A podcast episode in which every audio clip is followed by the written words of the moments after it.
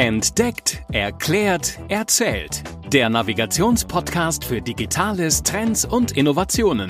Präsentiert von Hashtag Explore, dem Online-Magazin der TÜV Nord Group.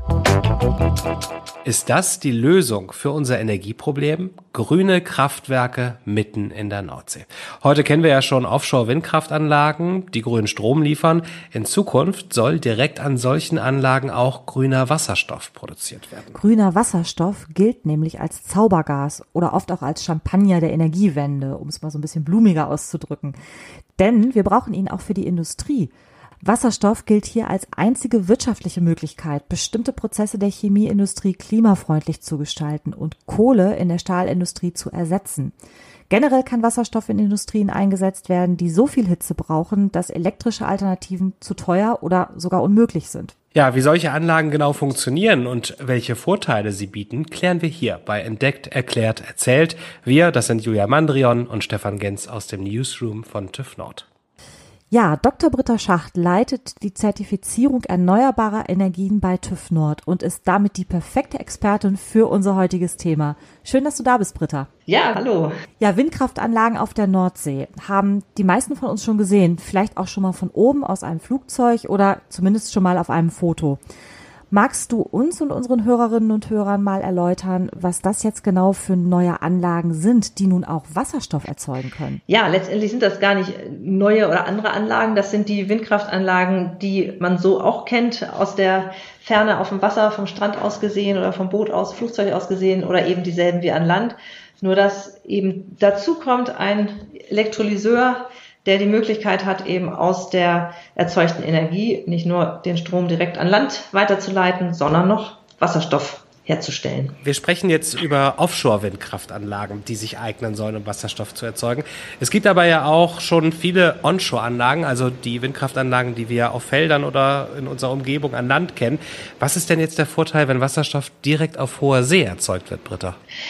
Ja, im Prinzip ist das der Vorteil, dass man die Möglichkeit hat, in den Momenten, wo sonst die Anlagen abgeregelt werden müssen, weil man nicht die Möglichkeit hat, den Strom an Land zu transportieren, weil mehr Strom produziert wird, als weg transportiert werden kann. In solchen Zeiten könnte man gut die Anlagen eben weiterlaufen lassen und die Energie nutzen, um statt wegtransportierten Strom die Elektrizität zu nutzen, um per Elektrolyse Wasserstoff herzustellen. Also einfach ja, eine komplette Ausnutzung der Zeiten, wo sich die Windräder drehen können, ohne abregeln zu müssen. Das wäre sehr gut. Wir haben insgesamt durch dieses Thema äh, ja, Ausbau der Stromnetze, was hinkt und was nicht so ganz vorangeht wie geplant, einen unheimlichen ja, Ausbaudruck, der noch nicht umgesetzt wird. Mhm. Und so lange wäre es schön, wenn die Offshore-Anlagen statt abzuregeln Wasserstoff produzieren.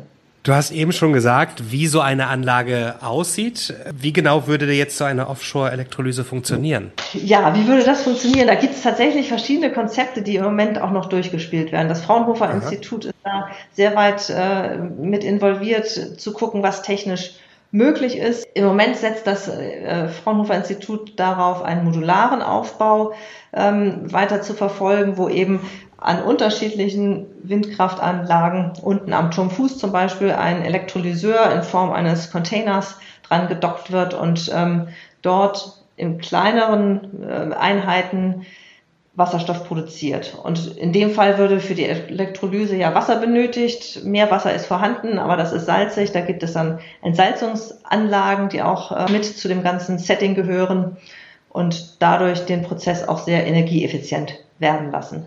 Andere Projekte gibt es, das ist tatsächlich eben alles noch in der Konzeptphase, wo verschiedene mhm. Konzepte parallel ausgetestet werden. Andere Projekte gibt es, H2 Mare oder H2 Mare vom Bundesforschungsministerium, das Leitprojekt im Wasserstoffbereich. Ähm, da gibt es auch ähm, Lösungen, wo geguckt wird, wie aus dem Wasserstoff Folgeprodukte hergestellt werden, grünes Methanol oder grünes Ammoniak, um dann in der chemischen Industrie genutzt werden zu können. Und auch dort in diesem H2 Marik wird die Möglichkeit erforscht, wie man Elektrolyse auf Meerwasserbasis machen kann, wo man eben dann durch ein anderes Prinzip wieder diese Entsalzungsanlagen sich sparen könnte, auch den Energieverbrauch, der damit oder Energieaufwand, der damit verbunden ist. letztendlich, es gibt noch nicht die Lösung. Verschiedenste Konzepte werden parallel getestet und eben auch sowohl von Forschungsinstituten, Bundesministerium als eben auch auf Herstellerseite, die für sich auch verschiedene Konzepte parallel ausprobieren.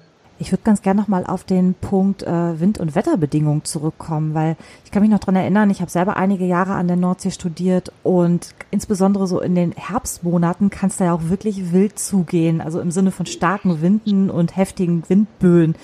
Ähm, das ist ja nur an Land die Situation, an ja auf dem Meer ist es ja quasi nochmal wieder extremer und grundsätzlich ist es ja auch gut, denn genau das brauchen ja auch die Windkraftanlagen, kann ich mir vorstellen. Aber andererseits denke ich, dass wir da auch bestimmt noch Herausforderungen bei der Offshore-Elektrolyse haben, oder?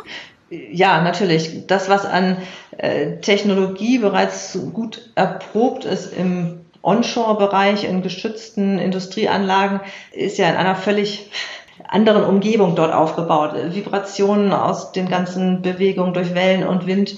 Äh, es ist mit Salzwasser eine aggressivere ähm, Umgebung die Zugänglichkeit ist nicht so einfach, weil eben die Techniker hinfahren müssen, die äh, Anlagen nicht jederzeit mal eben betreten können, sondern auch da wieder Wetterfenster notwendig sind.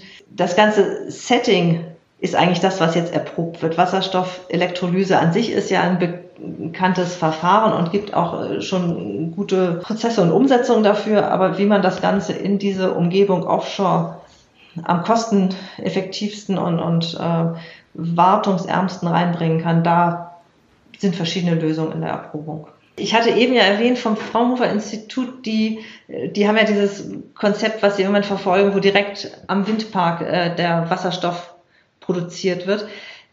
Da ist natürlich die Einheit, die dann irgendwo installiert ist, hohen Anforderungen ausgesetzt.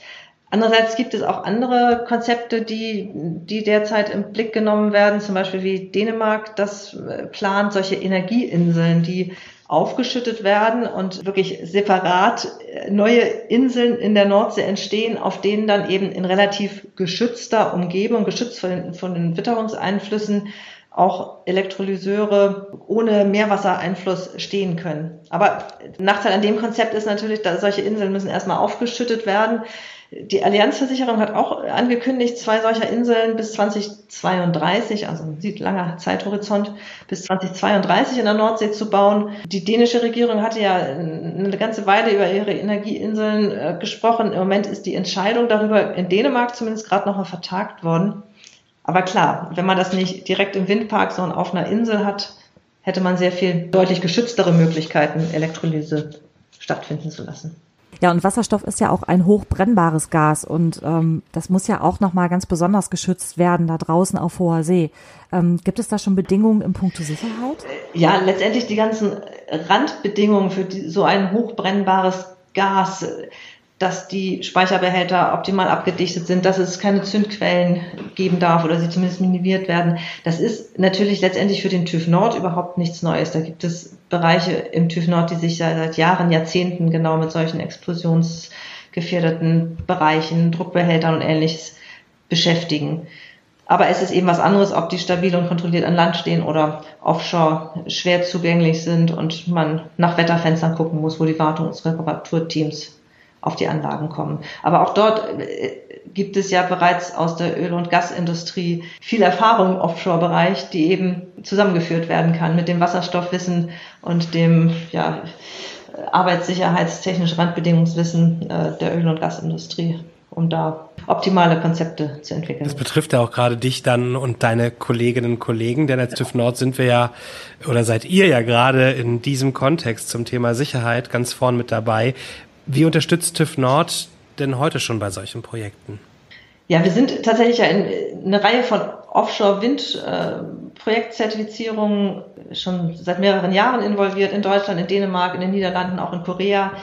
Und da begleiten wir die Anlagen auch die normalen Windkraftanlagen schon in einer sehr frühen Konzeptphase. Und was wir jetzt eben in den ersten Projekten dabei haben, dass auch dieses Wasserstoffthema oder eben Wasserstofflösungen, die an einzelnen Anlagen oder in Pilotstadien sozusagen mitgedacht werden, dass wir auch die unter Zertifizierungsbrille mit betrachten und eben gucken, welche Sicherheitsanforderungen müssen erfüllt werden beim Arbeitsschutz, bei der Statik der Konstruktion, bei der Anbindung ans Transportsystem, also wenn da Tankschiffe oder mhm. Pipelines eben den Wasserstofftransport notwendig sind. Ja, und letztendlich ein besonderes Augenmerk für uns ist immer das Thema Konstruktion, weil wenn zusätzliche Elemente am Turmfuß stehen oder im Turm drin sind, dann wirkt sich das auf die Konstruktion natürlich eines, äh, eines Turmes aus, weil die Wellenlasten, die Wetterlasten, die Lasten aus, dem, aus der Gondel oben berücksichtigt werden müssen und insofern insgesamt für die Anlage höhere Anforderungen erfüllt werden müssen. Gondel für diejenigen, die es nicht kennen, das ist das Element, wo die äh, genau. Rotoren dran sind. Ist das richtig?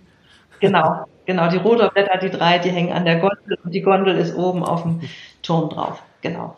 Aber Britta, jetzt mal Hand aufs Herz. Wann genau werden wir denn überhaupt die ersten Wasserstoffproduktionsanlagen in der Nordsee wirklich sehen? Das wird schon noch eine Weile dauern. Also wir gehen davon aus, dass im nächsten Jahr, also 2024, Finanzierungsentscheidungen fallen für die ersten konkreten Projekte. Und dann geht es in die Realisierung im Jahr darauf vielleicht, also 2025. Und wie vorhin auch schon gesagt, es wird mit Sicherheit auch ein Nebeneinander von verschiedenen Konzepten geben, weil man im Betrieb dann erproben kann, was sich besonders bewährt und für welche Anwendungsfälle besonders geeignet ist. Aber genau, noch nicht sofort, aber in den nächsten Jahren wird das losgehen. Dann werden alle im nächsten Nordseeurlaub ganz genau schauen, ob in der Ferne irgendwo ein Schiff mit einem Bagger zu sehen ist und da schon irgendwas gebaut wird um dann ganz cool am Strand zu sagen, ist ja klar, was das ist, ne? Offshore-Wasserstofferzeugung. Herzlichen Dank, liebe Britta, dafür, dass du uns das Thema näher gebracht hast. Super. Ja, bitte. Ja, auch von mir vielen Dank und äh, liebe Hörerinnen und Hörer, damit auch eure Freundinnen und Freundinnen da draußen mit so ein bisschen Angeberwissen beim nächsten Urlaub am Nordseestrand punkten können. Stefan hat es ja gerade erwähnt. Empfehlt einfach diesen Podcast mit unseren Wissensthemen weiter und gebt uns natürlich fleißig fünf Sterne in eurer Podcast-App. Wir hören uns in zwei Wochen wieder hier an derselben Stelle. Lasst euch bis dahin nicht von den ersten Herbstböen wegwehen. Äh, genießt vielleicht euren Nordseeurlaub, falls noch einer ansteht. Und bis bald. Tschüss. Tschüss. Das war Entdeckt, Erklärt, Erzählt. Der Navigationspodcast für Digitales, Trends und Innovationen. Präsentiert von Hashtag Explore, dem Online-Magazin von TÜV Nord tüv-nord.de slash explore. Explore-magazin.de